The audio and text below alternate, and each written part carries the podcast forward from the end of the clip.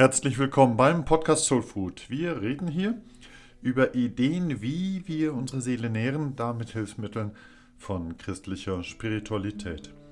Mein Name ist Carsten Wolfers. Ich bin Diakon in der Pfarrei Seelen.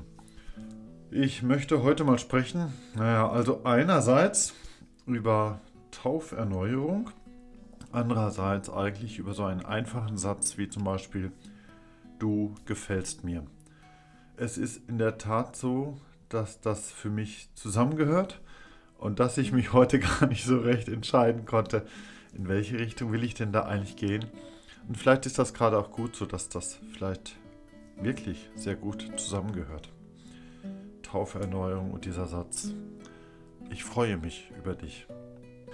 Manchmal machen wir das in unseren Kirchen, dass wir uns zurückerinnern an die Taufe, an die eigene Taufe. Denn meistens waren wir noch Kinder und haben das nicht wirklich ganz so bewusst mitbekommen. Und dann tut es gut, das manchmal wie ins Bewusstsein nochmal hineinzurufen und zu sagen, ja, was heißt es denn für mich heute? Und mir geht sehr nach, dass gerade bei einer Taufe oder auch bei einer Tauferneuerung von mir aus, dass dort manchmal Sätze fallen, die wirklich schwer sind, die wirklich stark ins Gewicht fallen. So ein Satz wie Du gefällst mir oder so ein Satz wie Ich freue mich über dich. Das sind so aufbauende, aufstellende Sätze. Und mit solchen Sätzen mag man wirklich gerne aufwachsen und groß werden. Auch Sätze wie Alles wird gut oder auch Sei stark solche Aussagen möchte ich gerne am Anfang meines Weges hören. Bei einer Geburt, so hoffe ich zumindest, bei einer Geburt sind das Sätze, die einem äh, kleinen Kind so mit in die Wiege gelegt werden. Bei einer Taufe, so glaube ich zumindest, bei einer Taufe sind das Sätze, die Gott zu uns ja eigentlich spricht. Ich freue mich über dich, du gefällst mir. Aber auch so Sätze wie, alles wird schon gut, vertrau darauf. Oder Sei stark, pack dieses Leben an. Solche Wörter gehören eigentlich doch immer an den Beginn eines jeden Weges, egal ob ich kleines Kind bin oder Erwachsener. Und wie sehr brauche ich manchmal diesen Zuspruch, wenn ich da in diesem menschlichen Leben unterwegs bin. Gerade momentan wird in den Kirchen gerne ja auch auf die Taufe Jesu verwiesen. Man erzählt sich diese Geschichte neu, man liest in der Bibel. Denn das ist eigentlich so, nachdem das so mit Weihnachten ein bisschen vorbei wird, das ist so der Startpunkt für Jesus. Damit beginnt er in der Öffentlichkeit zu wirken. Und da beginnt er vor den Menschen zu reden von Gott. Und dann fängt er an, eben halt nicht nur in Wörtern, sondern in Taten, mit Wundern und Zeichen dieses Reich Gottes erfahrbar zu machen. Und da kommt Jesus zu diesem Täufer Johannes an den Fluss Jordan. Johannes, dieser wilde Mann, einer, der Menschen aufrüttelt, der ihnen eine Perspektive gibt, wie sie besser sein können. Und Jesus kommt, Johannes tauft, die Sonne blinzelt durch die Wolken und Jesus zieht dann zunächst einfach weiter. Also nichts Besonderes, wie jeder andere auch.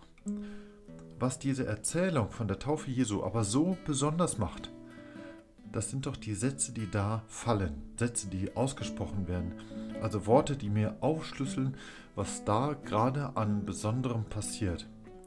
Und das sind eben diese Aussagen, dass Gott da seinen Himmel für diesen Moment öffnet und zu Jesus spricht, ich habe ein Wohlgefallen an dir, du gefällst mir, ich freue mich wahnsinnig über dich. Das ist so ein, wie ich finde, so ein Elternmoment. Eltern passiert das ja manchmal, dass sie erleben, wie ihr Kind ja etwas macht, was aus einem Kind auch so wird über die Jahre, was ein Kind so alles anstellt. Und dann stehen Eltern manchmal dabei und so herzergriffen, überwältigt, sagen die dann so, so rührselige Dinge wie zum Beispiel, ich freue mich so sehr, dass du da bist. Ich freue mich so sehr, dass du so bist, wie du bist. Und ich finde, wenn da bei der Taufe Jesu der Himmel aufreißt, und Gott als Vater, als Schöpfer spricht dort zu Jesus, dann sagt er ihm genau solche Dinge. Ein anderer Punkt kommt da noch hinzu. Johannes sagt über diesen Jesus, dass er es besser machen wird. Der Johannes ist bescheiden und sagt, du, ich taufe eigentlich hier bloß nur mit etwas Wasser. damit Menschen verstehen, dass sie das Alte, das Schmutzige in ihrer Seele loslassen können. Und Johannes macht das eigentlich seiner Zeit mit einem großen Erfolg. Er schafft es, den Menschen eine neue Orientierung zu geben, eine positive Orientierung. Aber er ist auch sehr bescheiden, denn er weiß genau, alles, was er da tut, das ist nur ein kleiner, ein klitzekleiner Anfang davon, was Jesus irgendwann daraus noch machen wird. Er weiß, dass es Jesus sein wird, der es besser macht, der alles wieder gut machen wird. Nicht nur hier und da ein bisschen. Und deswegen setzt dieser Täufer Johannes seine ganze Hoffnung auf Jesus. Wenn der auf Jesus schaut, dann sagt er sich eigentlich, das ist er. Der rettet, der heilt, der macht es wirklich besser. Bei ihm wird alles wieder gut. Und ich finde, das ist so Hoffnung pur. Denn schließlich sagt auch Johannes über diesen Jesus, das ist einer, der nicht so wie ich da mit so ein bisschen Wasser taufe, sondern mit Feuer. Der entfacht ein Feuer in meiner Seele, der weckt die Begeisterung in meinem Herzen, da steckt eine Kraft dahinter, da ballt sich Energie zusammen, da gerät etwas Wunderbares in Bewegung. Also da gibt Johannes dem Jesus mal etwas noch mit auf den Weg, indem er ihm eigentlich so einen Satz sagt wie, du bist wirklich stark. Also zeig dieser Welt dort von deiner göttlichen Kraft, sei stark. Bei einer Taufe wie bei einer Geburt sind es ja meistens die Eltern, die so über ihr Kind denken. Aber spätestens bei der Taufe und eigentlich schon seit Anfang an ist es doch eigentlich auch Gott, der dir sagt, ich freue mich über dich. Alles wird gut. Sei stark. Im Laufe der Jahre geraten solche Ermutigungen ein Stück weit gerne mal in Vergessenheit und das ist eigentlich auch ganz normal. Im Laufe der Jahre hören wir eben auch viele andere Sätze, die unser Leben prägen. Wo Gott da einfach schenkt, was wir zum Leben brauchen.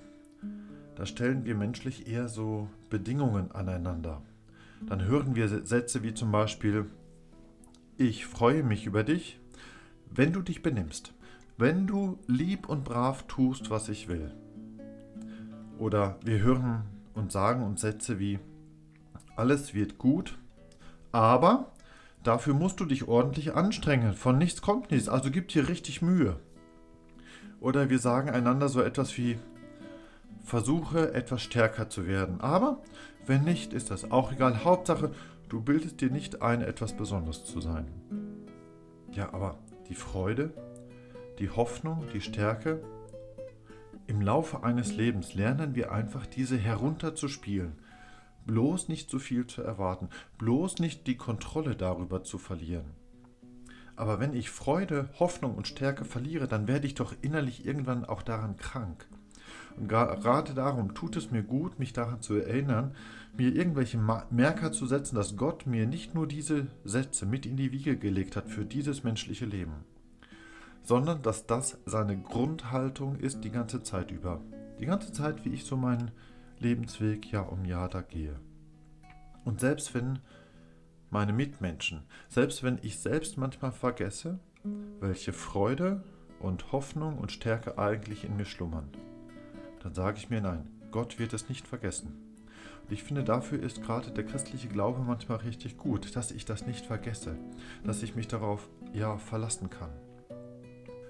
Es gibt manchmal so Worte, die sind wie Samenkörner.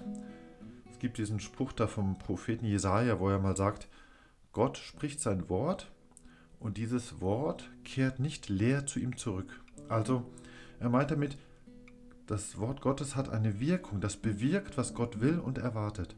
Also, das ist kein Blablabla, sondern das sind Wirkworte, das sind Tatworte, da geschieht richtig Veränderung. Deshalb frage ich mich, welche Wirkung diese Aussagen Gottes eigentlich auch auf mich haben können. Wenn Gott, dieser Schöpfer, dieser Vater, diese Mutter, wenn Gott also über mir den Himmel ein wenig öffnet und sagt, du, ich freue mich über dich. Ja, dann wachse ich doch gleichsam in diese Freude hinein.